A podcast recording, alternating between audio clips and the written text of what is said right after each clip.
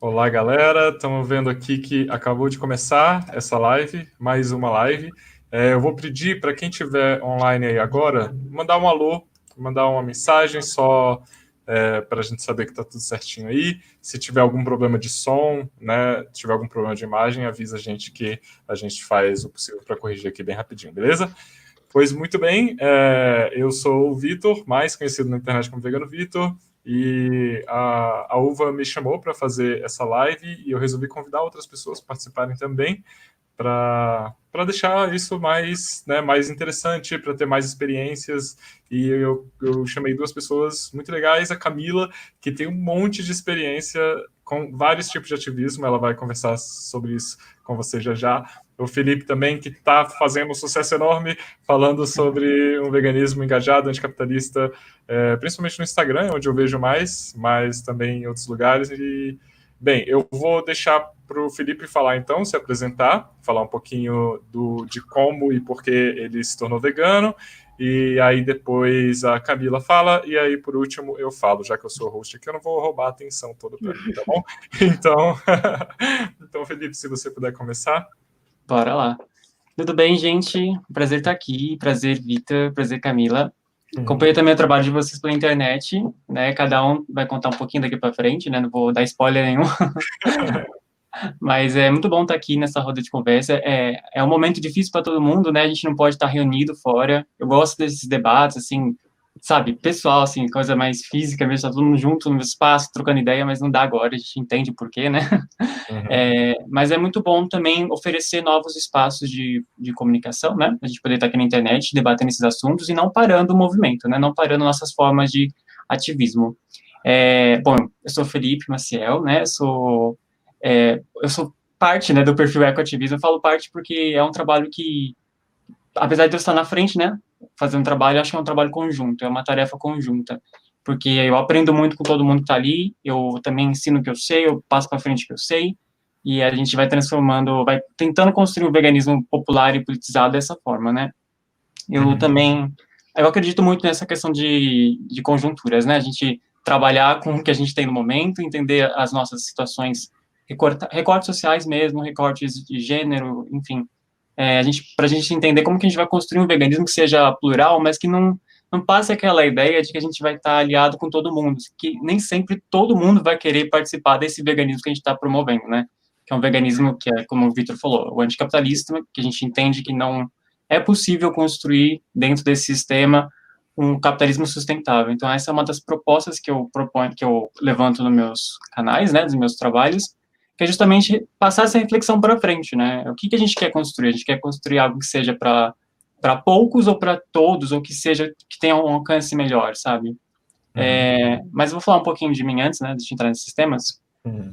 É, eu sou jornalista, é, eu trabalho com educação popular, né? Eu promovi ano passado, comecei ano passado um projetinho chamado Equações. Falo projetinho porque ele teve que dar uma parada agora na pandemia, bem na hora que a gente estava pegando, pegando jeito aqui para ir para a rua já. É, o projeto Equações ele é para uma promoção de quatro a cinco pilares, né? Um deles é os quatro são, na verdade, né? É a oficina de culinária vegetal para crianças. Eu comecei ano passado, tive umas experiências bem legais. É, as escolas estão fechadas agora, não tem como continuar. Também tem uma questão de verba, né? Que você precisa de alimentos e tudo. Mas foi uma, é, uma proposta que eu tive com a minha mãe, que é professora, né? E ela trabalha, ela tem oficinas de culinária também, de horta. E isso incentiva muito, porque as crianças têm muito interesse, têm muito interesse mesmo. Só que muitas escolas não têm subsídios para isso, né? Não existe também dentro da, de cada cidade, né? É, verbas destinadas para educação é, nesses segmentos. Então, acho interessante, né, a gente poder fazer de forma coletiva. Não deu agora, mas quem sabe pós-pandemia, né?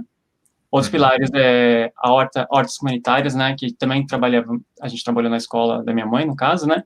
Sobre a horta comunitária, é muito, muito importante a gente entender essa relação que a gente tem com o alimento, podendo ver o alimento, né? Entender o ciclo do alimento, saber que tem outras pessoas que podem também estar junto com esse, esse processo do ciclo da terra, né? E, e principalmente essa promoção das hortas comunitárias é mais para os bairros afastados dos grandes centros, né? Porque ah, eu, eu moro em São Paulo, né? Eu estou meio distante do Jardins, assim, Pinheiros, mas tem muita gente que tem hortas comunitárias nesses bairros, né? Super legal. Só que também tem muito tem falta de acesso, né? Existe uma falta de acesso a essas localidades e, e, tem que também incentivar fora, né? A gente não pode ficar só no mesmo núcleo, assim, fechadinho lá nos bairros mais mais de elite ou não, né? Um pouco mais com poder aquisitivo maior do que as periferias, né? Então a gente tem que incentivar isso que que seja amplificado, né? Essa é uma das ideias, é promoção e, e auxiliar também no processo de hortas comunitárias de quem já tem hortas comunitárias e precisa aí de material, insumo, né? É, também é a feira de orgânicos, de alimentos é, de, de, orgânicos de pequenas produtoras do Perus, que é um assentamento, um acampamento do MST que eu participei, né, o acampamento Irmã Alberta, que eu fiz um TCC lá, e elas estão precisando de uma força lá para escoar os alimentos, porque com a pandemia agora piorou de vez, né, tá muito uhum. difícil, e aí a ideia era fazer feiras, né, tinha uns parceiros querendo fazer as feiras aqui em São Paulo, de novo não deu por causa da pandemia, mas a gente vai fortalecendo essa ideia daqui para frente, né, e tentando ver com outros projetos, né, que a, existem projetos do, da Sociedade do Bem Viver, por exemplo, que faz cestas maravilhosas, é bom incentivar também. E, enfim, e um dos outros propósitos seria essa comunicação, ocupar os espaços de comunicação aqui da, na internet, né, com o veganismo popular e politizado. Eu criei um canal no YouTube, ficou um pouco enfraquecido porque ah, eu tive muito, muita dificuldade de colocar meu rostinho aqui, pra ser bem sincero. E aí eu, na pandemia, eu tive uma reflexão, né, de o que, que seria melhor para mim, né, no sentido de não extrapolar o meu limite, e o que, que eu gostaria de fazer. Então, até já anunciei aqui que seria o lançamento um pouquinho mais tarde hoje ainda, mas o Equações vai ganhar um podcast agora, a partir da semana que vem. Já, já tem dois episódios gravados e a gente vai falar sobre notícias, análises de, sobre meio ambiente, ecologia, a gente falar sobre essa questão principal de como nós enfrentamos as emergências climáticas em curso, né, e como que a gente pode debater sobre isso é, em diferentes espaços, né, com diferentes públicos. A proposta do Equações, nesse sentido, é basicamente é, essa promoção de ideias, reflexões, né. Eu acho que eu estou falando demais, gente, desculpa. Vai lá. Vou eu vou aproveitar, então, essa pausa aqui para Galera que vocês estão assistindo, se vocês quiserem mandar perguntas para a gente, a gente vai responder algumas um pouquinho mais para frente, depois de terminar as apresentações, então já podem ir mandando as perguntas aí que vocês tiverem relacionadas sobre ativismo ou com, é, não sei, algumas dúvidas que vocês tenham sobre melhores maneiras de conversar, alguma experiência pessoal que vocês tenham, então pode já ir mandando perguntas aí. E agora o Felipe então vai falar por que ele se tornou vegano. Eu vou resumir, gente, juro. É, eu me tornei vegano em 2012. É, foi uma série de processos, né? Alguns processos que a gente vai levando com a vida e vai começando a ligar, fazer aquela é, o, o, ajuste, sabe? Assim, aquele botãozinho que você vai apertando e fala, nossa, faz sentido agora. O porquê que eu não estou mais compactuando com isso, que não faz não faz bem para mim, mas também não faz bem para outros seres, outras pessoas, né? Um sistema inteiro, né? Uhum. É, em 2012 eu assisti, não, foi antes, é A Carne é Fraca, do documentário da Nina Rosa, foi um dos documentários que me pegaram, assim, surpresa, assim, porque eu estava querendo, eu estudava técnico em meio ambiente na época, né, um pouquinho antes disso, na verdade, mas eu, eu me tornei ovo-lacto vegetariano em 2008, e aí eu assisti depois para frente uns documentários, alguns vídeos, só que não eram tão aprofundados, eram bem rasos, assim, né, não eram como Danina Rosa, ou enfim, outros documentários que a gente vê por aí. E, mas eu acho que foi um estalo para mim desse documentário, foi ver o, é, uma vaquinha, né, ela estava deram close assim no olho dela, e aquilo, nossa, mexeu comigo demais, porque eu pensei que não era só questão de alimentação, né, era muito mais do que isso, era eu infringir a natureza daquele animal, né, daquela, daquela vida, de um ser. Então, assim, eu, eu estava, eu estava participando de uma, enfim, de um, de um processo tão devastador, não só para uma vida, mas para tantas outras, né, que a gente nunca vê. Aquela foi um, uma, uma vaquinha retratada, né? Quantas outras a gente não vê por aí, né? Então, imagina, é, aquilo mexeu muito comigo, né? Então, eu decidi que não tinha mais condições alguma de eu continuar nesse processo que eu estava de entender que alimentação, de não entender o processo político de alimentação, que é uma escolha não só individual, é, é um impacto coletivo, né? E uhum. para o planeta também, para as questões climáticas, enfim, para outras questões de desigualdade que a gente vive, né? Mas eu comecei por aí e já entrei em algumas ONGs, né? Como primeiro como participante, meio que ouvinte assim, né, para entender como funciona o mecanismo de algumas ONGs. Eu encontrei ONGs que eu não concordei, outras que eu concordei mais, então eu fiquei mais por essas aí, né?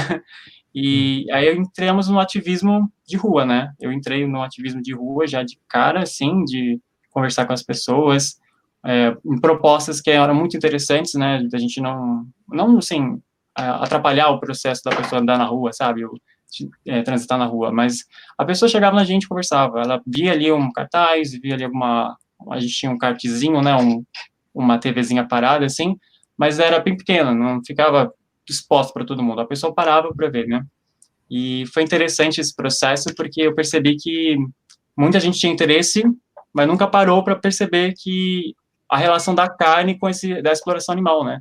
Porque a gente uhum. começa a enxergar os animais sempre como uma coisa, a nosso serviço. E aí a gente pensa que o ser não tem uma vida, não tem uma individualidade, né?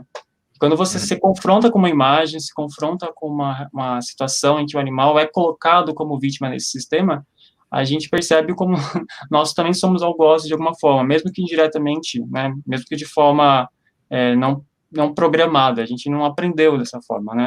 Então, a desconstrução disso é um processo. E nesse ativismo de rua, aprendi bastante com as pessoas que tinham diferentes visões sobre os animais, diferentes visões sobre os ecossistemas, e foi muito importante. Depois eu aprendi, eu, eu comecei a entender mais a, o que seria vantajoso para mim, o que seria interessante para eu promover esse ativismo, e partir para o ativismo online também, é, antes do Instagram existir, é, eu parti para o...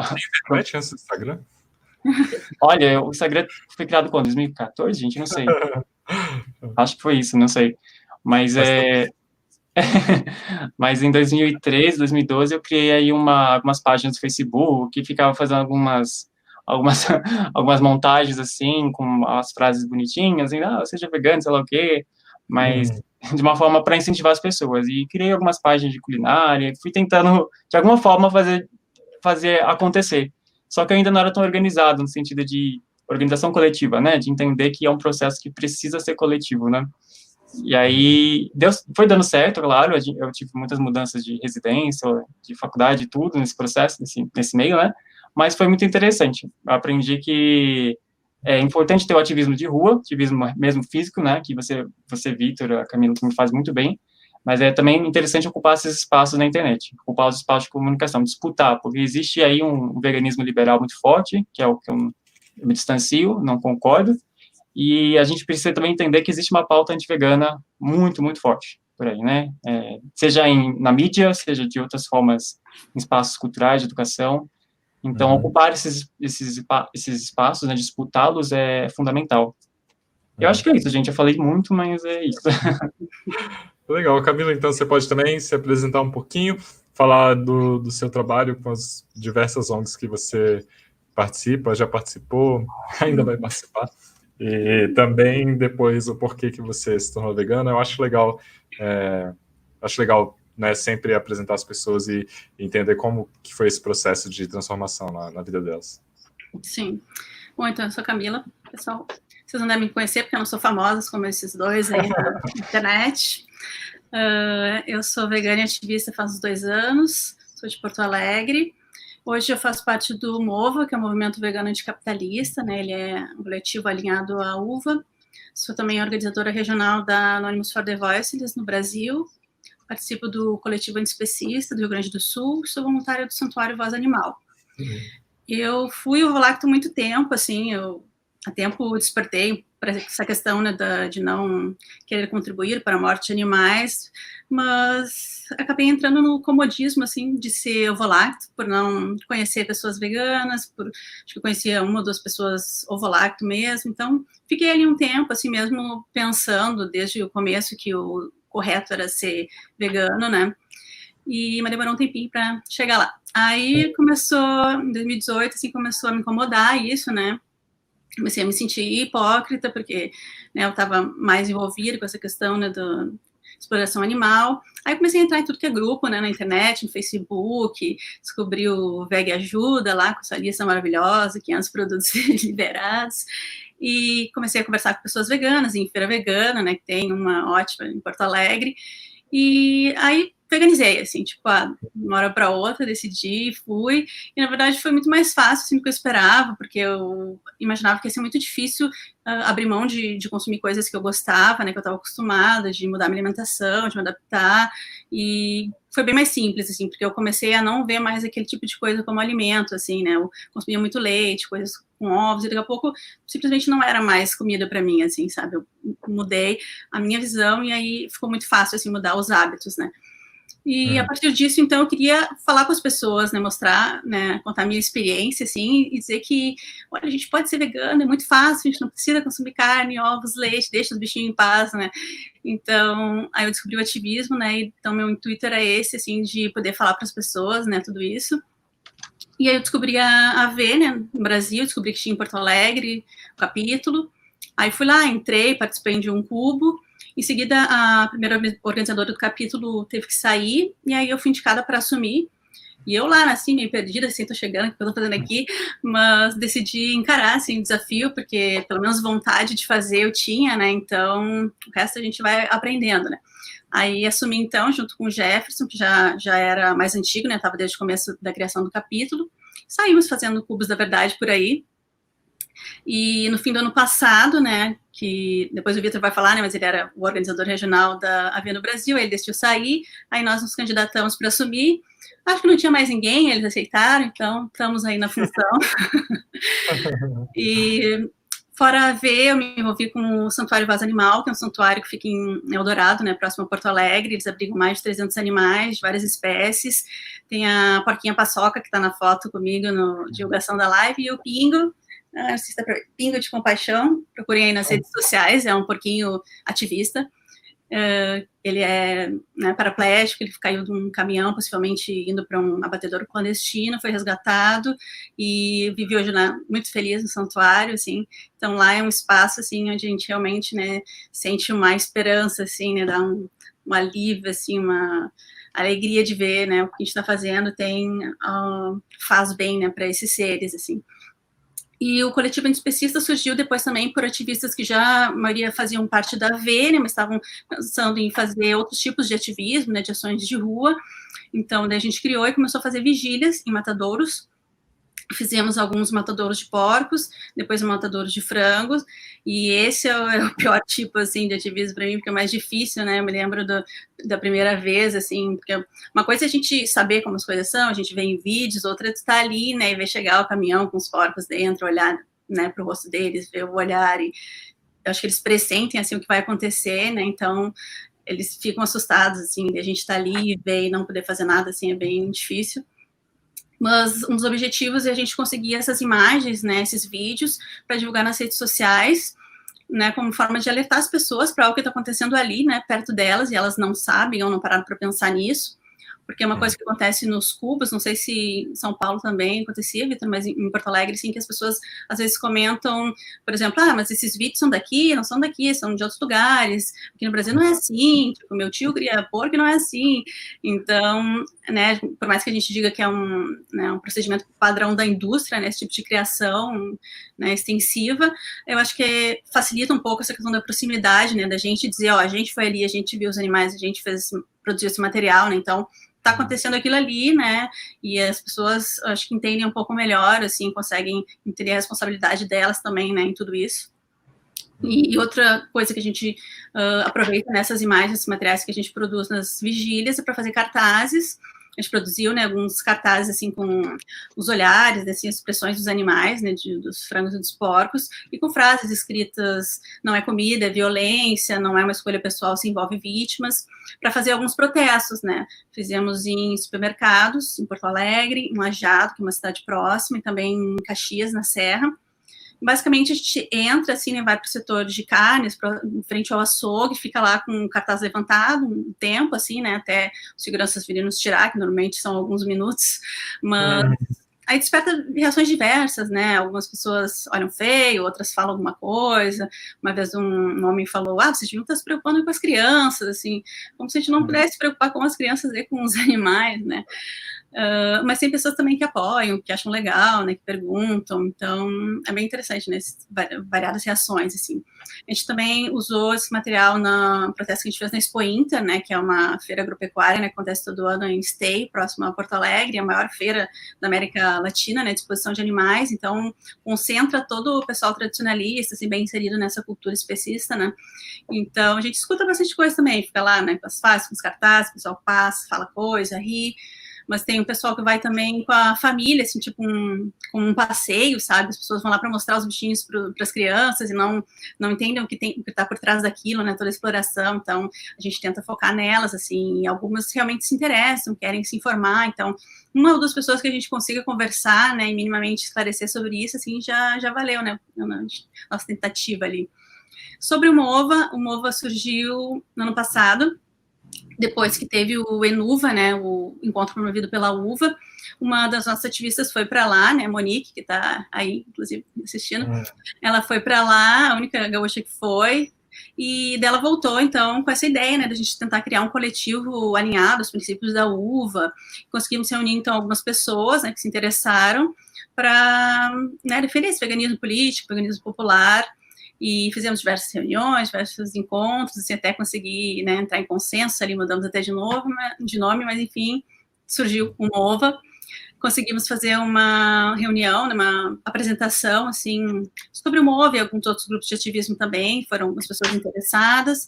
Depois a gente promoveu um evento com o Tiago Ávila, assim, sobre veganismo popular, sobre interseccionalidade, como forma de mudar o mundo. Foi bem bacana, né, o Tiago é maravilhoso. E uhum. depois a gente parou um pouco as atividades presenciais, estava planejando algumas coisas, agora a pandemia atrapalhou um pouco mas a gente segue com as postagens nas redes sociais, são dois posts por semana, assim, Agora a gente está tentando incentivar iniciativas veganas locais, né, nesse momento difícil, tem vaquinhas, né, de alguns grupos, né, de auxílio a grupos sociais, tanto veganos quanto não, não veganos, né, mas que auxiliem pessoas necessitadas. E também tentamos divulgar né, esses conceitos assim, de interseccionalidade, anticapitalismo, explicar por que é importante levar isso em consideração, né, lutar por um veganismo político, que é o que a gente acredita, né, que é necessário para a gente atingir nosso objetivo, né, que é a obtenção da libertação né, de animais humanos e não humanos. Uhum. Isso. Legal, legal, valeu, não, obrigado, obrigado pelo relato. É, obrigado por toda essa aula que você deu para a gente sobre vários tipos de ativismo diferentes, né, que, que a gente pode se envolver. É, bem, acho que eu vou me apresentar então rapidinho. Meu nome é Vitor, eu sou de Brasília, sou formado em design e eu me tornei vegano há quase quatro anos, vai fazer quatro anos daqui a um mês, olha só. É, fazer o que eu chamo de veganossauro, é o aniversário é, E assim que eu. Tipo assim, no meu processo de transição para o veganismo, talvez, às vezes eu, eu brinco que durou a minha vida inteira, porque eu lembro de uma cena quando era muito, muito novinho, quando era uma criança e eu vi matarem um porco, e eu acho que isso já foi um primeiro negocinho que mexeu comigo e a partir dali, né, eu comecei a prestar mais atenção nessas coisas, apesar de, claro, ter demorado né, mais de uma década para fazer qualquer coisa é, a respeito. E eu, eu, lembro de vários momentos na minha vida onde mais dessas coisas aconteceram, né, mais ligações dessas foram feitas, até que há uns cinco anos e meio, talvez, eu comecei a estudar isso com um pouco mais de seriedade. Eu comecei a ir atrás mesmo de informações, ao invés de ficar só meio que passivo ali, esperando alguma coisa acontecer para me, me tocar, né? Então, eu comecei a estudar, comecei a, a ver documentário, eu comecei a... É, eu entrei num fórum no Reddit que falava que a galera falava só sobre veganismo, eu comecei a conversar com as pessoas lá, comecei a me interessar por isso também. Eu já estava dando conselho, para vocês terem ideia, eu já estava dando conselho para a galera que não era vegana ainda. Eu não era vegano ainda, mas eu já estava dando conselho. sem nem ser vegano ainda, por, do tanto que eu já tinha estudado. Eu tinha acumulado um conhecimento muito grande antes de me tornar vegano. E aí, é, assim que eu me tornei vegano, eu falei, cara, eu tenho que fazer alguma coisa para mudar isso agora, sabe? Eu entendi a, a né, o, o quão urgente é para a gente falar disso. Né? Não só por questões éticas, não só por questões desses animais que estão sofrendo agora, mas por questões políticas, por questões humanitárias, por questões ambientais. E aí, foi muito pouco tempo depois que eu me tornei vegano que eu fiz o canal do Vegano Vitor e comecei a colocar vídeos lá. Comecei a gravar vídeos, eu já tinha um pouco de conhecimento sobre gravação de vídeo, foto, design, claro, né? É, e aí eu comecei a, a, colocar vídeos lá uma vez por semana e eu perdi várias semanas aí nesses últimos quase quatro anos de, de ativismo online, mas é, eu estou sempre no Instagram, estou sempre no Twitter também, falando sobre especismo, sobre ativismo, sobre comunicação e né, tentando veganizar o máximo de pessoas que eu, que eu consigo. E, e eu acho que eu, eu perguntei sobre isso, né, sobre como que vocês se tornaram veganos e por quê? Porque eu acho que é muito legal a gente perceber que todo mundo que hoje em dia né, fez essa transição para veganismo, todas as pessoas que são veganas hoje em dia, elas elas tiveram a participação de algum ativista em algum momento, direta ou indiretamente. É muito, muito difícil. Eu já conheci pessoas que fizeram isso, que só chegaram nesse raciocínio lógico por, por conta própria, né? E, ah, pô, não faz sentido fazer isso com os animais, vou parar de fazer, sabe? eu conheci um cara que, acho que, talvez eu tenha conhecido só uma pessoa que fez isso, que foi um cara que eu conheci nos Estados Unidos, e eles chegou nessa conclusão sozinho, mas a maioria de nós que não somos, né, seres iluminados, como esse cara que eu conheci, a gente teve, dependeu do trabalho de algum ativista para fazer essa transição. Então, e, e, a principal ferramenta de ativismo é a comunicação. A gente tem que se comunicar de alguma forma, a gente tem que comunicar as coisas para as pessoas e de uma forma que vai fazê-las refletirem, de uma forma que vai incomodar, de uma forma que vai, né, é, que vai ajudar elas a alcançarem esse objetivo de se tornarem veganas e passarem a respeitar um pouquinho mais os animais. Então, é, eu também, nesse processo de veganização, eu demorei muito para entender a, a, profundidade das questões políticas envolvidas né, no, no veganismo. Eu comecei muito, muito só assim, ah, não, tipo, parou de comer animais, está ótimo, acabou, não é só isso aí mesmo, não sei o quê, e aí foi através do trabalho de pessoas que já estiveram aqui, como a Sandra Guimarães, por exemplo, né, é, como a Sabrina, que ainda não esteve aqui, mas, mas espero que eventualmente esteja também, é, e a Thais Gutkorn, a minha companheira, a Bárbara Miranda também, através do trabalho dessas pessoas que, e várias outras na internet, né, eu comecei a entender melhor essas questões e a me politizar também, a entender que é, o veganismo não é só sobre parar de comer animais. É sobre, né, antigamente eu definia o veganismo como ah, um estilo de vida, um estilo de vida que você não explora animais, mas não, é muito mais do que isso. O veganismo é um posicionamento ético, é um posicionamento moral, um posicionamento político, é uma forma de, de você se manifestar enquanto pessoa que respeita outras espécies. E eu acho que é muito importante fazer é, essas distinções aí. É, e, bem, já que a gente está falando aqui de ativismo, de ativistas, né, de comunicação principalmente, como é a, a, como eu disse, né, a ferramenta que os ativistas usam para é, para converter, para pregar, para trazer mais pessoas para o lado verde da força, é, eu queria que vocês, né, já começassem a mandar, claro, como falei antes, perguntas sobre isso, é, mas que Felipe e Camila, se vocês tiverem, eu acho que é, dicas já geral assim ou experiências que vocês tiveram relacionadas com isso, com a comunicação que, que para vocês ou foi muito bem sucedida ou não foi tão bem sucedida assim, e vocês aprenderam com isso para seguir em frente. Vocês conseguem pensar em alguma coisa assim? Alguém perguntou ali sobre como falar familiares, pessoas próximas, né? Eu acho que é a uhum. coisa mais difícil para mim, assim, porque a gente já convive, né, muito tempo com as pessoas e quando a pessoa já está muito inserida nisso, assim, de, por exemplo, né, minha mãe, como pouca carne, né? Então é, é mais difícil, assim, de tu tentar explicar o que acontece.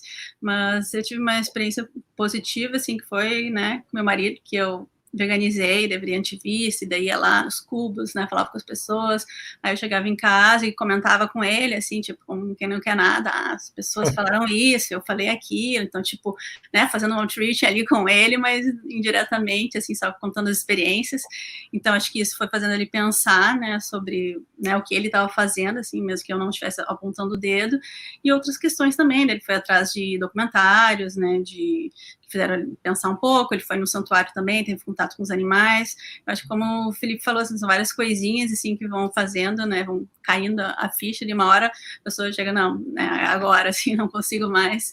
Então, eu acho que todo tipo de, por isso que eu acho que todo tipo de ativismo é importante, assim, é, né, todo tipo de comunicação, na, na, internet, né? Tem pessoas que vão ler um texto, né, de vocês ali, vão achar maravilhoso, e daí vão começar a pensar sobre isso, vão ver um vídeo, ou vão assistir um documentário, né, com imagens mais fortes, ou vão ir no Cuba, vão conversar com um ativista e vão começar a pensar sobre isso, ou no supermercado, por exemplo, né? Que a nossa ideia lá é chegar e fazer essa, essa relação, né, fazer as pessoas pensarem sobre isso, porque quando está no mercado comprando ali, né, uma carne, um pedaço de frango, tu não pensa ali que foi um, um animal, né, que estava lá, que viveu, que sofreu, e até chegar ali para virar teu almoço, né, então, acho que essa é a nossa forma de mostrar, ó, tá aqui, ó, esse animal aqui é o que virou isso, sabe, e daí as pessoas começam a, a pensar sobre, né, então, acho que várias linguagens são, são importantes, assim, eu acho que o, o principal é, é, a comunicação não violenta, né, que a gente usa bastante né, nos clubes, comunicação não violenta, método socrático, de fazer as pessoas refletirem, de fazer questionamentos, né, e, e a partir disso elas mesmas vão começar a pensar, né? Por exemplo, nos cubos, né? A gente tem as imagens lá dos vídeos de exploração animal, as pessoas chegam, a gente começa a questionar se ela já viu alguma coisa sobre isso, se ela entende por que, que está acontecendo. E na verdade, muitas pessoas têm desconhecimento, assim, né? Porque principalmente no sul a gente esperava que as pessoas fossem ser agressivas, né? Que as pessoas, né, fossem dizer, ah, o que, que esses veganos querem? Mas na verdade não, assim, muitas se interessam, né? Ficam curiosas e param para assistir. Quando a gente comenta, pergunta se elas já tinham visto algo assim, elas dizem que não.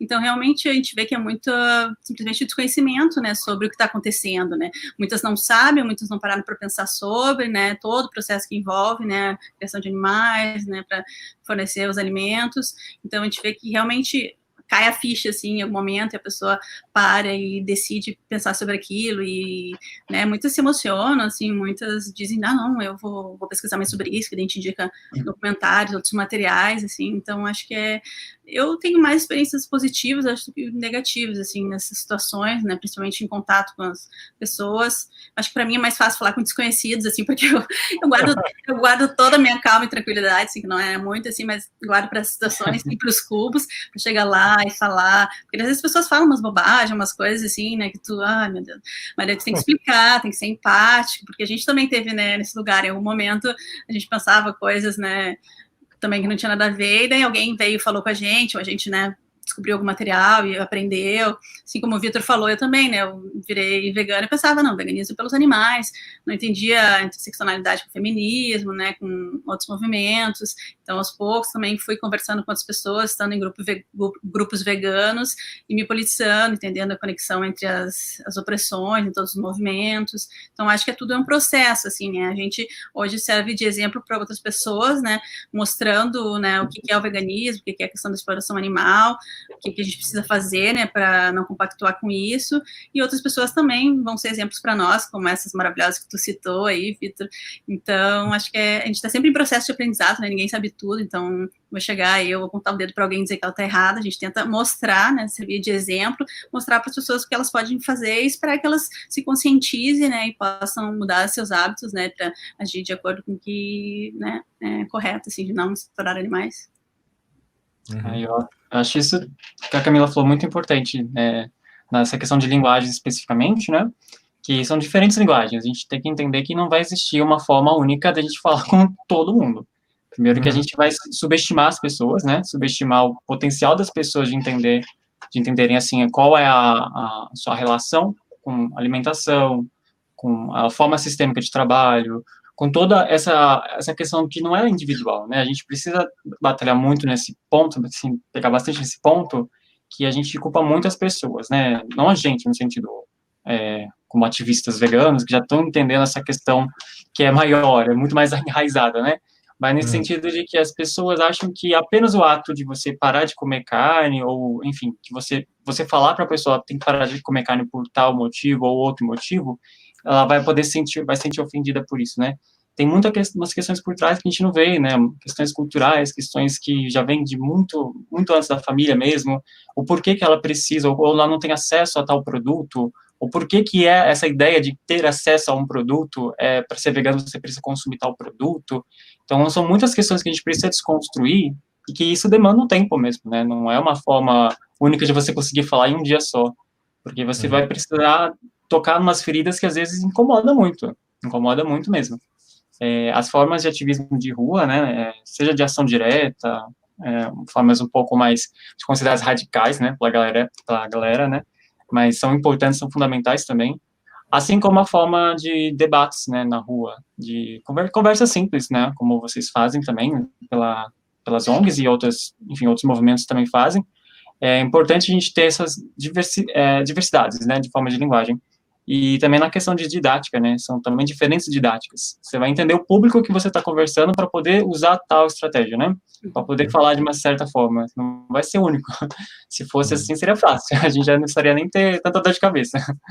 Mas é, mas tem muitas questões que, por exemplo, na internet, a gente não vê exatamente quem é que está lendo o conteúdo, por exemplo, que eu escrevo, assim, né? Eu escrevo vários textões, assim, eu não sei quem é que está lendo. Pode ser uma pessoa que tenha uma mínima familiaridade com esse assunto, ou com os assuntos tratados, ou pode ser uma pessoa que literalmente, assim, sabe, não sei, caiu de paraquedas, assim, na, naquele texto, vai entrar e falar, nossa, o veganismo é uma coisa absurda, não é para mim. tá falando de coisas, sei lá, de sistema, o que, que é isso tem a ver? Só quero ver a questão da carne ou não. É, Só quero uma receitinha. Só queria uma receitinha, pô.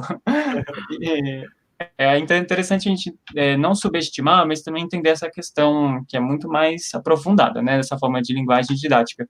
No ativismo de rua, também é uma questão meio de internet, você não sabe com quem você vai ver, né, quem, quem você vai encontrar na rua, né, com quem você vai estar conversando, se ela teve algum acesso mínimo a essa questão do antiespecismo, né, ou do especismo em si, né, que a gente está tentando debater, né, combater, mas é uma forma da gente também, como ativistas, né, é entender que a gente não pode, de forma alguma, é, é um debate que eu tive com o Léo e o Du, do Vegano Periférico, né, essa questão uhum. de a achar, subestimar as periferias, por exemplo. Eu vou citar aqui um fato, é, é, esse cenário, né, de, de ativistas veganos subestimando as periferias, né, sendo que nas periferias já existem muitos movimentos organizados já promovendo ativismo local, né, ativismos regionais.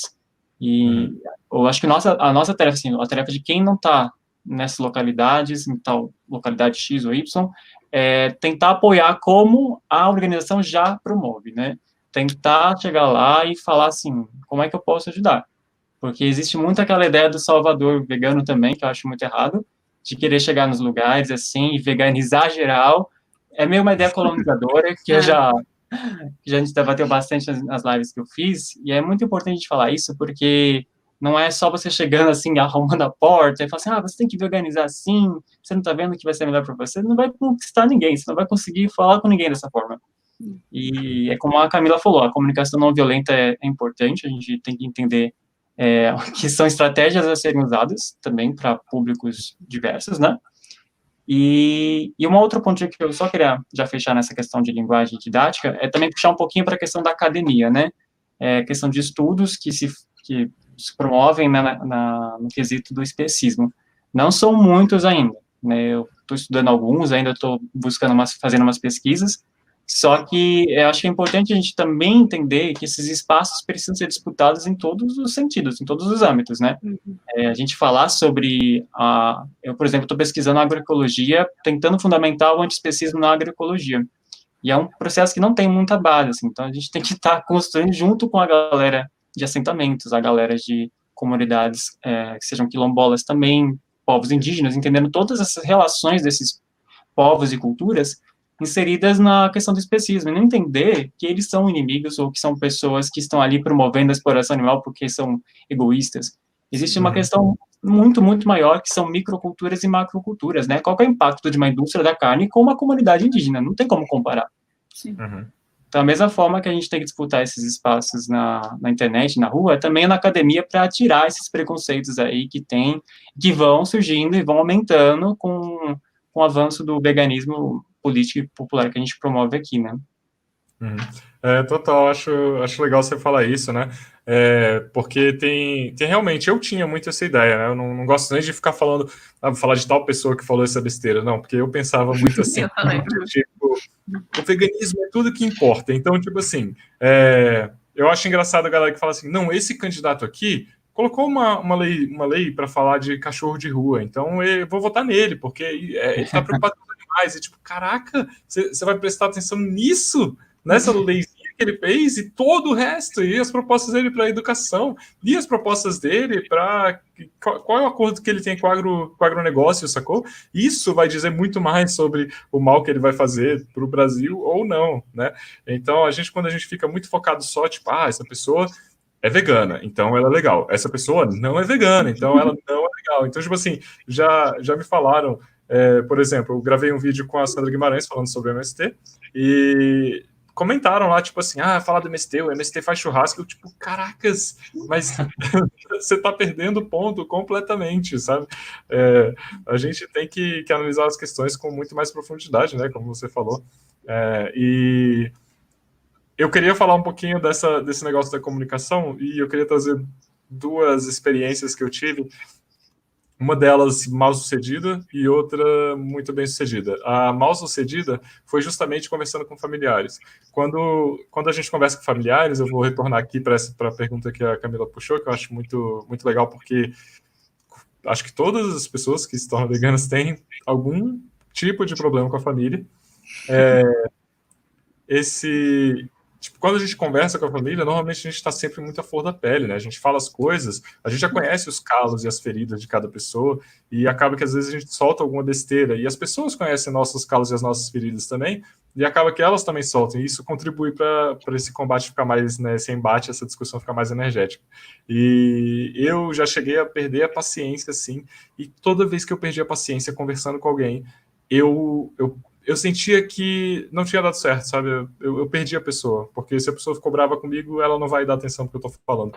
Uhum. Eu lembro de um caso específico no Natal, que, tipo, a mãe do marido da minha prima começou a falar comigo, começou a falar que tava, ah, não, que não tem problema, veganismo é muito radical e que não tem problema comer se a vaca é bem tratada e não sei o quê. E, tipo assim, eu fiquei tão indignado. Eu falei, essa sobremesa aí que você tá comendo, a, a vaca foi bem tratada para fazer o aqui dessa sobremesa que você tá comendo? E, tipo, por mais que eu tivesse certo, né, de, de apontar, tipo assim, a minha constatação estava correta, porque aquele leite condensado era de uma empresa gigante, né, era da vaquinha, apesar que, né, as fazendas também fazem as vacas sofrerem muito, por menores que elas sejam, é, eu estava certo na minha constatação, mas eu estava errado na minha abordagem, na, no meu entendimento, sabe? Uhum. É, porque isso afastou ela, ela ficou brava comigo, claro, né? Eu aponto, basicamente falei, você é uma, uma, hipócrita do cara. Pode falar palavrão aqui, eu não sei. hipócrita. e, e, acabou que, assim, eu posso ter ganhado de alguma forma o debate, mas eu perdi o meu objetivo. O meu objetivo não foi alcançado, que era, se era sensibilizar ela para essa questão, não foi alcançado. E aí eu lembro de um outro caso, onde eu estava num, num, desses ativismos de rua, conversando com a pessoa, e o nome dela era Mônica, eu lembro até hoje, de tanto que isso me marcou. Eu não lembro do nome de ninguém que eu conversei quase, mas dela eu lembro. E ela. Eu comecei a conversar com ela e fazer as perguntas. Ela estava um pouquinho resistente no começo, comecei a fazer as perguntas. Perguntei para ela como é que ela se sentia vendo as imagens, se ela já tinha parado de pensar nisso, né? E como é que ela se relacionava com animais de outras espécies, etc. E a conversa foi, foi evoluindo, ela começou a chorar, sabe? Ela começou a ver e falar, caramba, você tem razão. E, e aí no final, tipo, é, tipo, eu senti, assim, eu senti uma vontade de abraçar ela, de falar assim, caraca, posso te abraçar, sabe? É, vai ficar tudo bem. eu sei que é horrível ter acesso às informações, mas assim, nesse caso eu acho que foi uma conversa super bem sucedida, porque uhum. é, eu consegui controlar minhas emoções, que é muito mais fácil de controlar quando você conversa com um desconhecido do que quando você conversa com a família, e eu uhum. consegui atingir esse objetivo. Então, é, às vezes, a forma como você fala vai mudar completamente a forma como você está sendo percebido, né? Mas, assim, é, é, e eu não quero deixar implícito aqui, né, na, nas entrelinhas que existe uma forma certa de falar, né? Existem várias formas de falar e dependendo da situação, é, elas podem ser mais ou menos é, interessantes, né? Elas vão é, gerar resultados mais ou menos positivos dependendo de onde você estiver, com quem você estiver uhum. falando, de qual é o seu objetivo, né? E para quem você está falando também, né? Eu acho que tem muito essa questão, né, de, ah, vegano é chato, vegano é radical, esse e aquilo, e às vezes a gente é mesmo, porque olha tudo que está acontecendo, sabe? A gente vê a realidade como é, fica assim, né? Vontade de mandar todo mundo longe, mas a gente tem que manter a calma, porque a gente, né, como eu tinha falado, a gente está representando o veganismo, né? Que nem o Vitor ali, tu falando, tu não era o Vitor, tu era o Vitor vegano, sabe? Então a pessoa vai, vai conhecer e vai dizer, ah, não, conheci aquele vegano, ele é chato, ele é radical, ele é isso, e daí já vai espalhar para todo mundo, assim. Então acho que, né, a gente tem muito um resultado muito melhor assim quando a gente consegue né, manter a calma, tentar passar informação, aí mesmo quando a pessoa é resistente, né, que nem nos cubos, por exemplo, a gente vai lá, conversa com as pessoas, passa informações, aí tem umas que não, não adianta, continuam batendo na mesma tecla, sabe? Aí tu chega e diz, ah, então tá, muito obrigada, e, né, se despede da pessoa porque vê que não vai adiantar, né, mas assim, não adianta só chegar assim já, né, com o pé na porta, não, não vai, não vai ter resultado nenhum, assim. Uhum. É verdade. E eu, eu ia comentar alguma coisa que você falou que eu achei que eu achei engraçado, mas pode falar aí, Felipe. Não, só lembrei de uma, de uma cena também que não foi nada feliz, foi muito infeliz no começo do veganismo, que a gente citou um pouquinho antes na conversa que a gente teve, né, de algumas táticas de ficar atacando indivíduos, né? Aí você chega uhum. no começo do veganismo, tinha umas ações lá, que eu estava participando de algumas ONGs e, enfim, alguns protestos. A galera acabava mudando o percurso do, do protesto para ir em frente ao, ao, McDonald's ou, sei lá, ao Burger King e atacar as pessoas lá, né? Falar assim, ah, você está matando animais, você está, tá vendo está fazendo, seu assassino? Gente, assim, não é uma prática que, que nem o Victor falou, não vai ter nenhum resultado, sincero, não vai ter nenhum resultado. Você vai estar tá saindo como uma pessoa muito chata mesmo, muito, enfim, se a sua proposta é promover algum tipo de reflexão e sensibilidade, acabou aí, perdeu. E nem debate você vai conseguir ganhar, porque não teve debate, você está gritando. Uhum. Você está gritando e outra pessoa nem teve chance de poder entender o que você está querendo falar, né? Eu acho que são é. táticas que muita gente, enfim, lá mais, mais para trás, né? Eu acho que hoje não sei se tem tanto isso, mas mais para trás eram movimentos que faziam isso, que não eram muito bem pensados, muito bem planejados, e se puder, não façam. É, eu, eu lembrei que eu ia falar, que a Camila falou do negócio de todo mundo achar que vegano é chato e tal, as pessoas parecem que já estão inclinadas a achar que veganos são chatos. E eu lembrei de um amigo uhum. meu que falou assim: Olha, eu não conheci, é, todo vegano que eu conheci, na primeira oportunidade, né? Todo vegano que eu conheci sempre no almoço, no restaurante, sempre falava que era vegano. E eu falei assim, mas e os veganos que não falaram que eram veganos? Como é que você sabe? Tipo, eles não falaram. Você não tem como afirmar, tipo, a ele, ah, é mesmo. tipo, você, você, quer achar vegano chato, você quer achar que vegano é insuportável. é, é complicado. É, acho que a gente pode começar a responder algumas perguntas, né? A gente, hoje a gente está muito chique, muito, muito chique, porque a UVA está tá ajudando muito aqui, fazendo essa assistência e selecionando umas perguntinhas. Então, é, podem pode mandar umas perguntas aqui para a tela, que aí a gente vai respondendo. É, e quando a família te tira para Cristo, intensifica críticas e ataques por causa da escolha pelo veganismo. Como faz? E aí, algum de vocês se, se arrisca a responder essa pergunta? Não é fácil, não. Quer mandar, Camila? Eu? Como assim, Fê? Tem que veganizar a família inteira. Já tem irmão vegano, já tem sobrinho vegano. Tem que se unir contra os carnistas e dominar. Na força, né? Joga alface neles. É, eu acho que tem uma questão também muito legal disso, de família. Você terminou de falar, Camila? Desculpa, não Sim, sim. Tá. Que é uma coisa que eu falei no passado, no Natal, né? Que a gente sempre quer trazer uma coisa para esse Natal, um, um alimento vegano, né, um pratinho vegano, para tentar veganizar a família. É muito interessante porque eu acho que é uma porta de entrada, assim, alimentação a gente sabe, né? Muitas vezes o veganismo é só caracterizado por alimentação, dieta, né? E aí a gente sabe que tem essa porta de entrada. Então, se a gente puder utilizar, se é a melhor forma, vamos tentar fazer de alguma forma que seja construtiva, né? Mas só se e você cozinhar bem, porque se você cozinhar os é, então. negócios aí... aí vai ficar complicado esse movimento, é. Mas é essa questão da gente se cobrar muito, né? Da gente levar um prato de comida e falar, não, mas agora meu tio do pavê vai ficar vegano. Tenho uhum. certeza uhum. que esse cara vai virar vegano.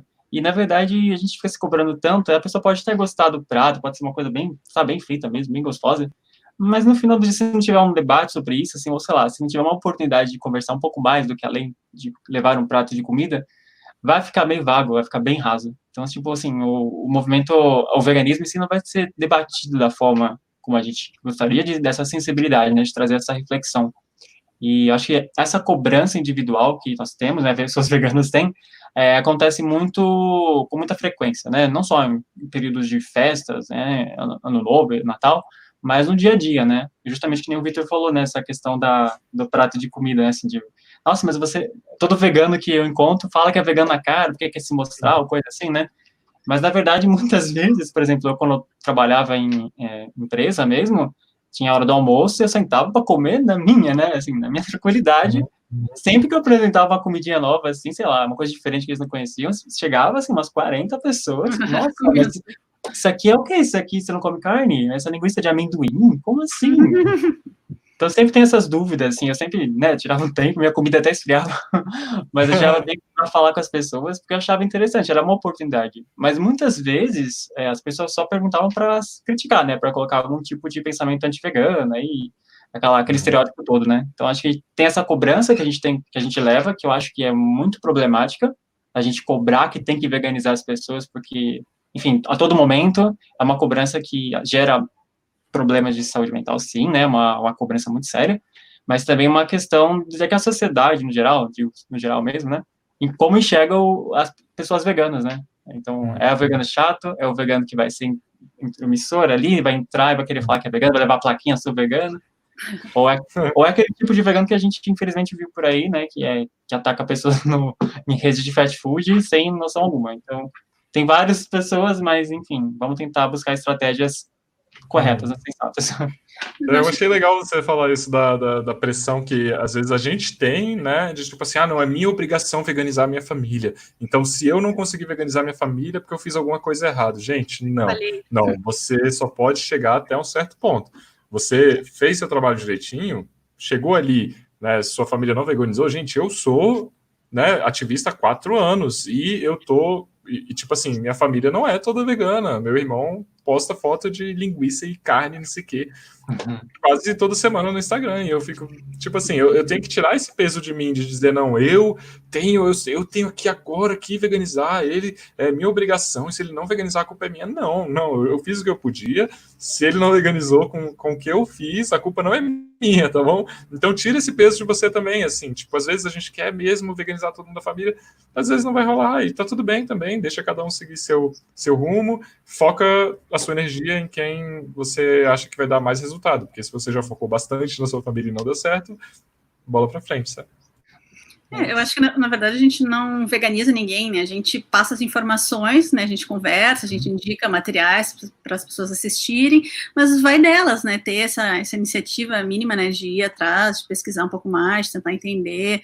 Mas a, às vezes a gente parece que as pessoas se afetam simplesmente por a gente existir, assim, tipo, tu vai num lugar e aí tu é o vegano, e aí a pessoa já começa a se justificar, assim, tipo, ah, não, mas eu já tô reduzindo a carne, ah, não sei o quê. Tipo, tu nem perguntou nada, assim, a pessoa já tá falando alguma coisa assim, acho que elas se sentem atacadas, assim, simplesmente por, né, a gente está indo contra o que ela faz, né, e sendo que, na verdade, a nossa, a nossa luta nem é contra as pessoas, né, não é contra, né, os, os locais, assim, tipo, tu vai no McDonald's, e tu não deveria xingar as pessoas que estão consumindo isso, né, porque está todo mundo inserido dentro desse sistema que é especista, né, que se baseia na opressão dos animais e de outras pessoas, então a gente deveria tentar trazer as pessoas para o nosso lado, né, entenderem essa questão da exploração, né, uh, não consumirem, não compactuarem mais com isso, assim, mas sem apontar o dedo na cara e dizer que a culpa é delas, né, porque a gente tem que entender que é tudo uma questão de cultura, né, então, uh, nos nossos clubes, principalmente, assim, a gente fala para as pessoas, né? A gente nasce, a gente cresce comendo churrasco todo fim de semana, né? Ninguém nos diz que tem outra opção, né? Então, tu parar ali do nada e pensar por que, que eu estou fazendo isso é mais difícil, né? Então, né, a gente, às vezes, é, muitas vezes, é a primeira vez que a pessoa está tendo contato com isso, assim, né? De chegar ali e pensar, ah, não, ah, os animais sofrem, ah, então não precisa ser assim, ah, existe, né? A gente diz, ah, todo mundo aqui é vegano, vive muito bem, das pessoas começam assim, ah, existe isso, assim, né? Às vezes, e então, acho que é, é mostrar das informações, né, tipo, ah, tá acontecendo isso, tu acha certo, não acha, e daí normalmente as pessoas não acham, então tu tem a opção né, de não compactuar com isso, né, de ser vegano. Então a gente mostra o caminho ali, né, mas na verdade as escolhas de cada um, né, a gente não, não interfere assim, né, no, no final ali, é, cada um que sabe, né, que vai decidir o que, que vai fazer ou não. Então nosso papel é um pouco limitado. É, sim, sim, é verdade. Tem mais alguma pergunta? É, aqui, já chegou. Existe realmente algum problema em ser radical? Se somos radicalmente contra algo, quando deixamos de mostrar o nosso verdadeiro sentimento, corremos o risco de parecer cínicos e catequizadores. Abraços. Abraço, Rodrigo. Valeu pelo, pela mensagem. É, a Sabrina fala sempre disso, né? Da questão do, do radical. É, ser radical não é, não é ruim, radical no sentido de, da raiz, né? Se a gente está querendo atacar a raiz da, da, da exploração animal, né, a raiz do problema, que é a exploração animal, a gente tem que ser radical. Né? E, e, isso diz muito mais sobre o quão bizarra e o quão cruel é a forma como a gente interage com outras espécies do que sobre a nossa posição atual. Né? O veganismo é sobre respeito, não é, não é sobre nenhuma coisa super radical. Nós, tipo assim, pensa, nossa, que ideia radical, extremista, a gente respeitar os animais, a gente dá o mínimo, o mínimo de respeito para outras espécies, sabe? Qual é a radicalidade nisso, né? é, acho engraçado alguns memes que fazem assim, de tipo, ah, uma pessoa lá com um animal trinchado lá comendo, isso é o padrão, assim, o vegano lá querendo que o animal esteja vivo, livre e feliz, é o radical. É, os conceitos ali bem errados, assim. Então, se, se, me chamam de radical hoje, eu acho até elogio, assim, assunto. É muito elogio mesmo, isso é verdade. Tem uma questão da radicalidade que acho que é legal falar também, Acho que, bom, uhum. primeiro o Vitor já deu a deixa aí. Parte para o Tese 11, gente. Vai lá, você vai entender, entender, entender direitinho assim, a questão do que é radical, por que radical é importante, e não tenho medo disso. É, mas uma questão importante é, até vi umas outras perguntas ali mais para baixo, né, sobre a, que mudança a gente vai ter se não for pela forma radical, né, assim, é, como que a gente vai promover o veganismo, né, se não for de uma forma um pouco mais entendendo que o problema é bem mais enraizado mesmo, né? Para a uhum. gente poder fazer qualquer mudança, é, ela não vai partir da forma individual, não vai ser só nós, assim, uma pessoa parando de comer carne, assim. Se a indústria da carne mantiver muito dinheiro, né? Mantiver o caixa que ela tem, os subsídios, né? O agronegócio no geral.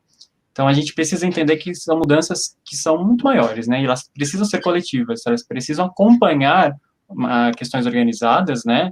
Para poder surtir algum efeito para a libertação animal mesmo, né? Acho que são processos de formiguinha, sim, né? O ativismo de rua, aquele ativismo, uh, ações diretas, boicotes, são todos, todas é, questões eficazes. Mas também precisamos entender que uma mobilização coletiva para mudanças sistêmicas é o único caminho para a gente promover realmente uma mudança uh, no entendimento do que o animal significa, né? Acho que tem uma pergunta depois, não sei se vão subir aqui, mas a gente fala depois sobre essa questão da coisificação do animal, né, que é muito importante a gente falar, é, o nosso entendimento do que, que o animal, o animal não serve a nós, seres humanos, né, a gente infere na individualidade deles, né, é, a gente acha que são coisas a nosso serviço, né, então não é só não é só pela dieta que a gente vai promover a libertação animal, se a gente ainda manter essa questão de que o animal é inferior a nós e que nós somos superiores, é justamente o especismo, né, buscar combater o especismo pela raiz mesmo, né?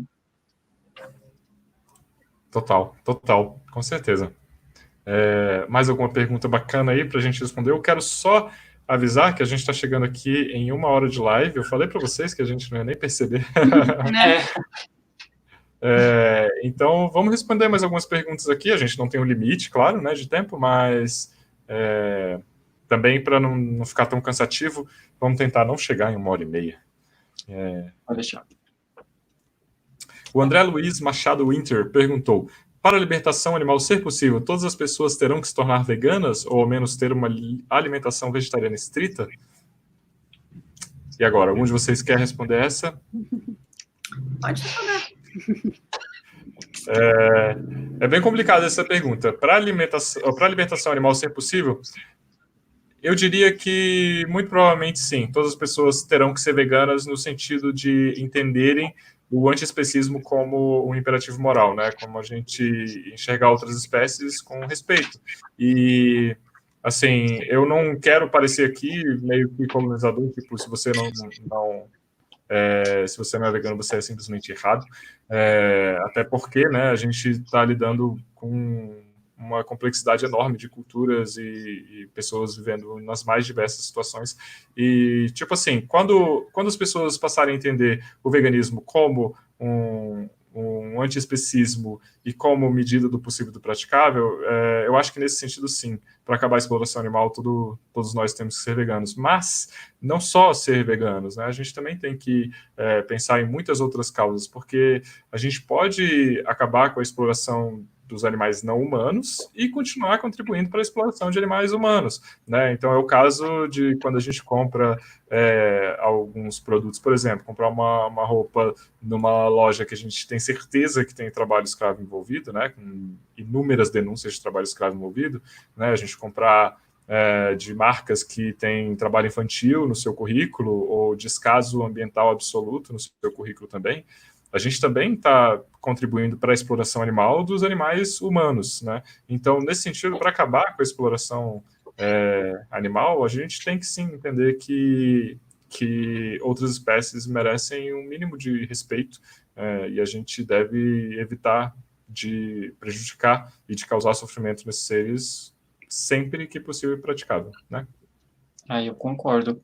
Acho que puxa um pouquinho da minha última fala, né, sobre a questão da coisificação do mal, mas também da hierarquia de poderes, né? Assim, a gente achar que é, a gente fortalece isso no especismo, né? É bem fortalecido. É, essa questão de, de nós, seres humanos, né? Colocamos todas as nossas forças porque nos sentimos superiores aos animais, né? E aí for, fortalece, vai mantendo toda essa opressão, né? E essa ordem social, né? Que é imposta, assim, com valores inferiores a animais não humanos, né? Ela vai sendo mantida. Então, assim, é, eu acho que todo mundo precisa ser vegano? Precisa, assim, acho que seria fundamental para a gente entender, de uma forma geral, como funciona essas opressões é, de animais não humanos, opressões por conta de espécies, né? Mas uhum. é, qual seria a realidade disso e qual seria né, as consequências para isso?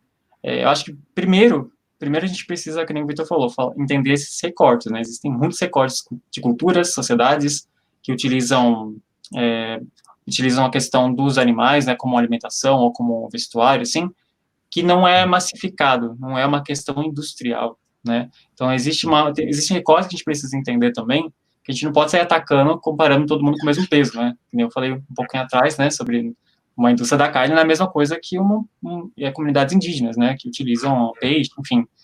Mas não pode, a gente não pode falar que todo mundo vai ser vegano também numa comunidade indígena. A gente precisa entender que existe uma opressão também aos povos indígenas. Existem opressões raciais contra isso, né? Então, eu acho que para entender o veganismo, a gente entender como a gente pode promover o veganismo, entender como ele vai alcançar cada vez mais pessoas, é justamente é, buscando ouvir pessoas não veganas também, entender essas relações de cultura, Sim. relações de, de, enfim, como foi, como foram impostas a elas várias uh, questões alimentares, questões de, de, de uso dos animais. Eu acho que é, seria interessante para a gente entender estratégias aí para debater, não perder debates também, mas para a gente entender real a situação que é sistêmica, que é uma estrutura, né? Não é simplesmente parar ou não de comer carne. Não é só, também, veganismo não é só dieta, né? Por isso. É, total. E fazendo uma comparação rapidinho aqui, uma, né, com, com outras questões, por exemplo, a gente também acredita que todas as pessoas deveriam né, ser feministas. É, e quando, só quando a gente fala isso dessa forma, para né, todo mundo tem que ser feminista, é, todo mundo tem que ser vegano. Se a gente fala todo mundo tem que ser vegano, parece que fica, tipo, muito impositivo e parece que a gente vai chegar, por exemplo, nas comunidades ribeirinhas e criticar todo mundo lá e falar vocês não podem fazer isso com os animais. É, da mesma forma que se a gente fala todo mundo tem que ser feminista, né, tipo, vai chegar, né, Estados Unidos, é, todo dono do poder da verdade vai chegar nos, no, no, nos países árabes e falar, ó, oh, mulheres não vão mais usar é, essas roupas, é, não importa porque isso é não sei o que, isso é opressivo, não, não, não. Então, é importante a gente deixar né, bem explicado que, tipo, sim, a gente acredita que todos deveriam ser veganos, mas existem diversas formas de, é, de colocar isso em prática e de criar essas transformações e de conversar sobre isso de formas que não são é, violentas e que não são é, desrespeitosas né, com culturas, tradições, pessoas e etc. E para que haja essa possibilidade, né, das pessoas serem veganas, também tem que ser criadas essas condições, né? Porque muitas pessoas acham, dizem, né, que veganismo é elitista, e no que se refere à informação ainda é, porque é uma coisa que não chega a muitas pessoas, né? Então, acho que a primeira coisa é a gente conseguir chegar nesses locais, né? O Felipe comentou de alguns grupos que já estão, né, fazendo trabalhos em locais periféricos, e eu acho que isso é muito importante, por isso, né, a gente foca nesse veganismo popular, porque as pessoas têm que entender, né, que elas têm opções e ter acesso, né, a uma alimentação de qualidade, porque em muitos locais não, não existe feira, né, não chegam produtos de qualidade, a pessoa vai lá no supermercado e compra tudo industrializado, porque é o que tem, porque é mais barato, né, a pessoa não tem tempo para cozinhar a sua própria comida. Então, são vários contextos assim que a gente tem que entender antes de sair só dizendo que todo mundo tem que ser vegano e vai resolver todos os problemas, que também não vai, né? Uhum. É, sim, verdade. É, mais uma pergunta aqui. Num grupo de vegetarianos e veganos da minha cidade, é, e o pensamento quando chegava algum produto vegetal era: vamos comprar, as empresas têm que saber que existimos. Infelizmente, no interior é assim. É, eu acredito que existem muitos interiores e que em muitos lugares vai ser assim, em muitos lugares não vai ser assim, né? Eu, eu não gosto muito de generalizações. E eu acho que o que é importante notar que as empresas, quando elas lançam produtos veganos, elas não estão pensando tanto no público vegano. É, veganos, veganas e veganes representam, tipo, se muito, 2% da população. E isso é um nicho de mercado muito, muito difícil de explorar. É, eles normalmente estão focados em todas as pessoas que não são veganas, mas gostam de consumir algumas coisinhas aqui e ali, né? Tipo, é, várias dessas empresas, inclusive, já, já disseram isso expressamente. A Beyond Meat, por exemplo, nos Estados Unidos, já disse: né, nosso foco não são os veganos. E, e é verdade, se fosse só, se, se, elas esperassem que apenas veganos comprassem, elas provavelmente iam à falência, porque nós somos muito poucos proporcionalmente ainda. É, então, a, às vezes a gente fica, ah, não, eu tenho que comprar esse produto para para fortalecer essa empresa. Tipo, não, a sua compra individual não vai, não vai é, fazer esse produto ser né, mais bem sucedido ou menos bem sucedido, sabe? É, isso vai depender de toda uma série de fatores, de como as pessoas encaram esse produto, de como, né, que. Até porque a gente não precisa da criação de mais produtos para as pessoas conseguirem se tornar veganas. A gente precisa, né, acabar com os desertos alimentares, por exemplo, a gente precisa dar acesso à informação para as pessoas. Uma coisa que a Camila falou que é importante demais, né? O, o elitismo tá no acesso à informação né? E o elitismo está também no tempo. A gente, a gente esquece, às vezes, de pensar que tempo é um recurso que a, a elite tem de sobra. Né? A, as populações mais pobres não têm tempo para ficar estudando, vendo documentários sobre, né, vendo coisa de receita. Então é muito mais difícil para essas pessoas chegarem no, no veganismo, né? E, isso com certeza acontece, é maravilhoso que isso aconteça, e é por isso que a gente, né, com a democratização, entre aspas, da informação, a gente consegue ver surgirem pessoas que no meio de, né, no meio do, de um lugar onde não tem nenhuma cultura, nenhuma tradição vegana, né, não tem nada disso, essas pessoas conseguem acesso a essas informações e conseguem fazer uma transformação a partir dali. E está sendo muito legal, está sendo muito bonito e muito inspirador ver é, cada vez mais pessoas periféricas, pessoas negras, pessoas né, que, que não tiveram acesso que eu, por exemplo, tive, é, se tornando veganas, influenciando que mais pessoas desse contexto, né, que se identificam com esse conteúdo, se tornem veganas. Então, é, é muito, muito importante pontuar, né, não só a questão do, do, do, elitismo pelo acesso à informação, mas também do elitismo em relação à disponibilidade de tempo. Então, se você tem muito tempo livre, você provavelmente é bastante privilegiado. Sobre essa questão dos recortes, me veio uma, uma coisa que me marcou bastante num, num cubo, que foi um, uma pessoa em situação de rua, assim, cadeirante, que estava passando por ali, e aí ela começou a olhar aquilo e até se manifestou, se exaltou um pouco, e disse que, ah, vocês se preocupam com os animais, mas passam pessoas como eu e fingem que não existem, assim, sabe? Porque muitos, uhum. né, ocorre assim, né, tem, tem pegadas que se preocupam realmente com os animais, e daí uma pessoa precisando ali, azar, né? Então, então, acho que é nosso papel também mostrar que a gente se importa, né, com outras lutas, que estamos juntos, né, e não competindo por algo, uh, né, a gente fez alguns almoços para pessoas em situação de rua, né, almoços veganos, que é uma forma de mostrar o veganismo e de ajudar as pessoas também, né, então, acho que a gente só tem a ganhar se, nos unirmos a outras lutas, né, entendermos os contextos, não só chegar e, e apontando dedos, que a pessoa está errada, tanto questão de pessoas em situação de rua, assim, é bem delicada, né? Nos clubes a gente tem uma preocupação, né, no Brasil de, de levar em conta né, essa situação das pessoas, de não culpabilizar, porque em alguns locais que a gente faz tem muitos, né, em parques ou no centro da cidade, as pessoas chegam, são umas que mais se impressionam, assim, querem entender, então a gente, se elas, né, se aproximam, a gente conversa com elas, né, tenta explicar ali o que está acontecendo, mas sem culpabilizar, né, sem que ela entenda que ela é responsável por aquilo, porque ela não é, né, ela não está gerando essa demanda, né, normalmente as pessoas consomem o que recebem, né, o que dão para elas, aí uma pessoa, sei lá, recebe um prato de arroz, feijão e uma carne, tu vai dizer para ela tirar a carne e comer só arroz e feijão, sabe? A gente não, não pode, né, colocar em risco a saúde das pessoas, né, pensando, né, só na nossa causa, né, acho que entra a empatia aí nesse, nesse momento, assim, de entender que aquela pessoa pessoa não é a nossa inimiga, assim, não é responsável por aquilo, né? Uhum. Tem só uma questão dessa pergunta anterior, que era do interior, né? É, acho que vocês conhecem, mas a Bruna, do Virando Vegana, do perfil do Instagram Virando Vegana, ela, uma Sim. queridíssima, conversei com ela sobre uma live, uma live sobre veganismo no interior, né? Como a gente pode entender essa relação, né, do movimento social e questões de alimentação e tudo. E ela explica muito bem. Quem, quem tiver interesse para entender como funciona, como dá para ser vegano no interior, dá sim. Vai lá no perfil da, da Bruna, né? Ela mora em Congonhal, Minas Gerais, é uma cidade bem pequenininha, assim. Não lembro quantos habitantes, 12 mil, 16 mil, algo assim. E uhum. ela fala muito sobre essa questão de autonomia alimentar, que é importante para a gente entender essa partindo da dieta, né? É importante a gente ter essa relação. Que nem o Victor falou da questão de tempo, né? Aqui nas cidades a gente não tem, na cidade grande, né?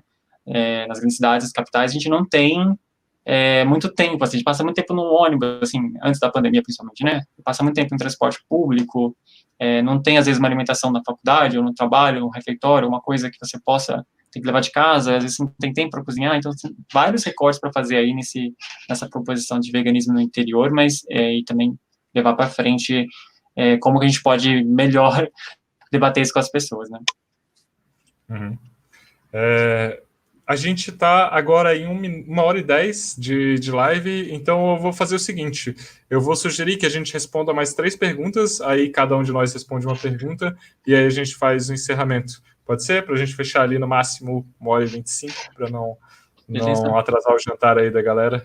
Já deve estar com feijão no fogo. É, então, o Jeff, Jeff perguntou aqui para a gente como conversar com quem acredita que a libertação animal virá a partir do consumo de produtos vegetarianos estritos de multinacionais como Unilever e afins, e não por mudanças estruturais. Algum de vocês quer escolher essa pergunta para responder? Ó, eu falo muito sobre isso, vocês querem falar? É. Não, acho que o Felipe fala muito bem. tá bom.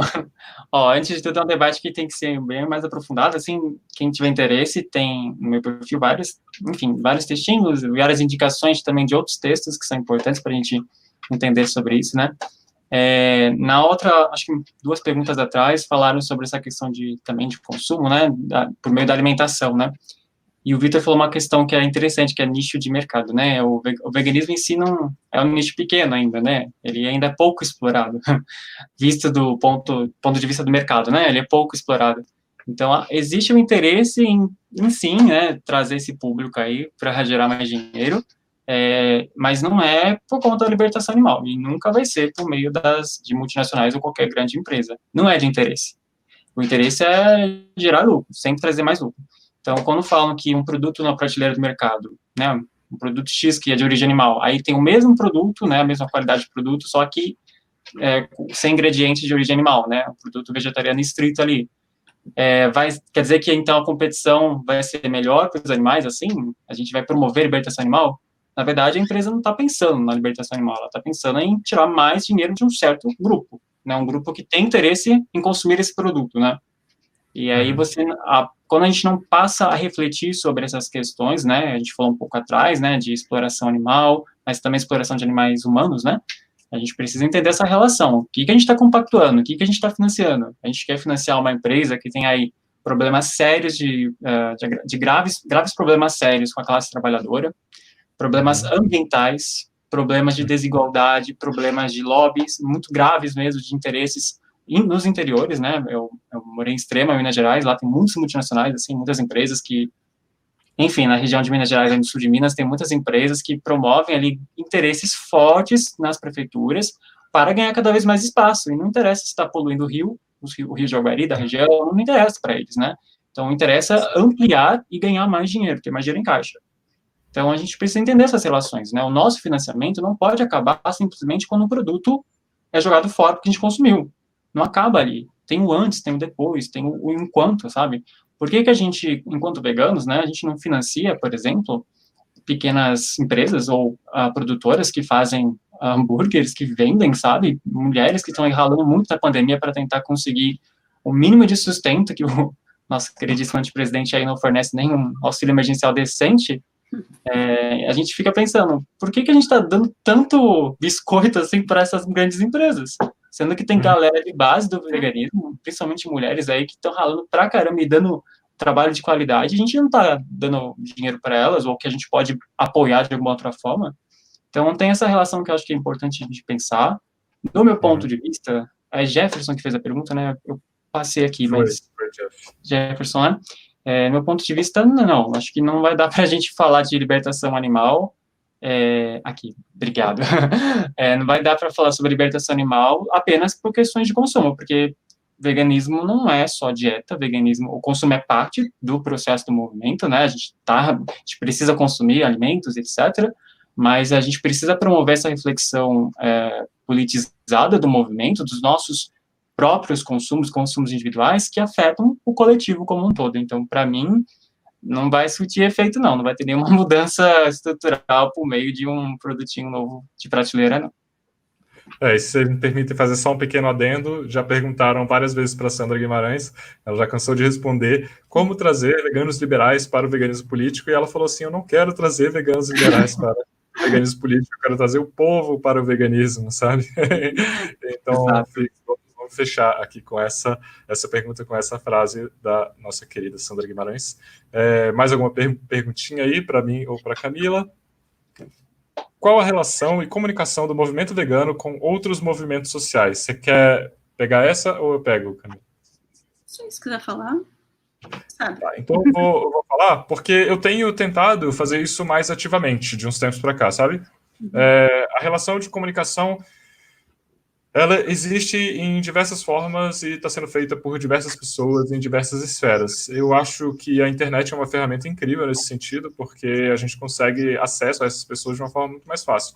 Então, é, eu tenho tido contato com pessoas trans, com pessoas do movimento negro, né, com pessoas de vários movimentos feministas, inclusive a Babi e a Thaís, que já fazem esse trabalho há muito mais tempo do que, do que eu, na verdade.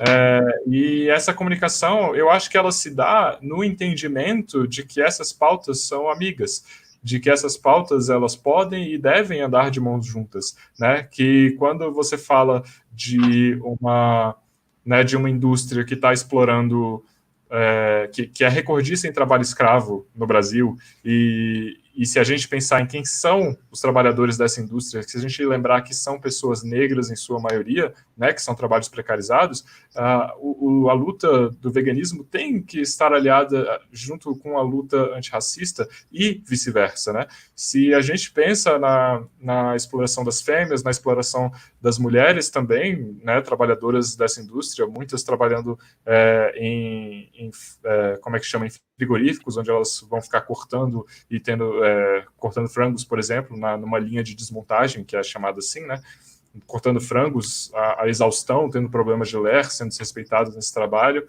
é, a gente tá, também está falando de uma luta que deve vir junto com a, a luta feminista, né, então, assim, tá tudo, tá tudo muito conectado. Se a gente começa a fazer várias relações, inclusive é, com a questão LGBT também, né? Quando a gente fala do, do, do tanto que essa masculinidade é, prejudica, né, prejudica nós, homens, prejudica é, pessoas LGBTQI mais também, é, por consequência disso, né? Quando a gente começa a hostilizar pessoas, usar é, por exemplo, eu já ouvi muito, ah, viadinho, ouvi isso como ofensa, uma ofensa extremamente homofóbica, é, ah, coisa de mulherzinha. A gente começa a entender que essas pautas, elas podem e devem estar aliadas também, né? Então, eu tenho visto várias pessoas, tenho conversado com várias pessoas e, e recebido apoio também de pessoas de, de vários desses movimentos que estão é, enxergando o veganismo como uma pauta aliada.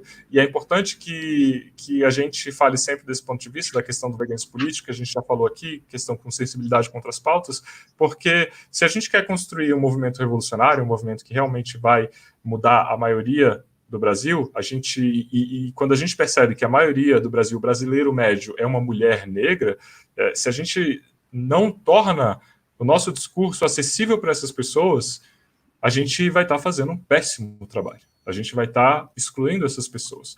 Né? A gente vai estar tá impossibilitando que, que os animais se beneficiem do, do nosso ativismo, sabe? Isso é só né, é uma questão de lógica, isso é uma mera questão de lógica. Então, é muito, muito importante que essas pautas estejam sempre é, alinhadas, sempre andando juntas, de mãos dadas, e é só assim que a gente vai ter um veganismo realmente revolucionário. Do contrário, esse veganismo vai ficar restrito àqueles 5% ali do topo da pirâmide, que podem ah, comprar hambúrgueres de 17 reais, ou que podem comprar né, leites de caixinha de 18 reais, e, e bem, eu acho que eu acho que é isso. Eu acho que isso talvez talvez responda essa pergunta. Tomara. Se não tiver respondido, manda uma mensagem para mim depois. Que... A Kieli falou: o que dizer quando um produtor de animais diz entender a causa, mas que seu sustento vem dos animais e também questiona sobre o que fazer com eles? Camila, essa não é fácil, mas eu tenho certeza. é. Não, acho que é importante a gente diferenciar, assim, né? Porque às vezes tem veganos que colocam tudo, né, mesmo, mesmo balaio, assim, mas tem, né, os grandes produtores, as grandes indústrias que exploram animais, né, num nível muito superior, e tem o pequeno produtor que tem ali, sei lá, uma duas vacas, uma pequena né, criação de animais que é para si sustento, uh, vou aproveitar e colocar no meio ali o carroceiro que, né, explora um animal porque foi a opção que ele teve ali de poder sei lá, recolher materiais recicláveis para vender. Então, acho que tudo é problemático, mas são níveis um pouco diferentes, né? A, a nossa posição sobre isso também deve ser, eu acho que nessas pessoas, assim, de que a gente tem mais acesso, né? Porque uma, uma grande indústria exploradora que ganha milhões em cima, né, do sofrimento animal, é muito mais difícil da gente combater, assim, da gente conseguir mudar. Essas pessoas a gente pode tentar conversar, né? Só que de uma maneira também empática, né? Não chegando e dizendo, ah, não, tu está explorando esses animais, então tu né, dá esses animais para um, um, santuário e se vira, assim. Eu acho que a gente tem que tentar pensar em opções, né? Nesse caso, né, poderia conversar com a pessoa, ver se, porque alguns eles têm, criam animais também já tem algum tipo de plantação, né? Poderia ficar só com, com a plantação, com a agricultura, uh, ou, né, fornecer essas outras alternativas dizer para ele se ele poderia pensar em investir em alguma outra coisa, né? E levar esses animais para algum santuário, algum espaço onde né, possam ser acolhidos, assim. Então, são. Mas é, é, uma problemática, assim, realmente. Eu não tenho uma. Não vou te dizer, ah, essa é a solução definitiva, mas eu acho que a gente tem que tentar contribuir buscando alternativas, que na, na questão das carroças, por exemplo, e em Porto Alegre tinha um projeto, né, para. Tem um projeto, né, proibindo carroças, e tinha um projeto para fornecer, acho que carrinhos, assim, de reciclagem para né, os carroceiros, mas não sei, pelo que eu que eu sei até hoje não, não foi feito, assim, também, então, uma coisa que a gente tem que entender é, nesse caso, né, o contexto de cada pessoa, assim, a pessoa não está ali só explorando o animal porque ela é ruim, porque ela quer, então, ela se a gente fornecer uma, uma opção para ela, né, levar informação, principalmente ela vai também entender e levar e começar a fazer esse outro tipo de atividade e não continuar explorando o animal, né.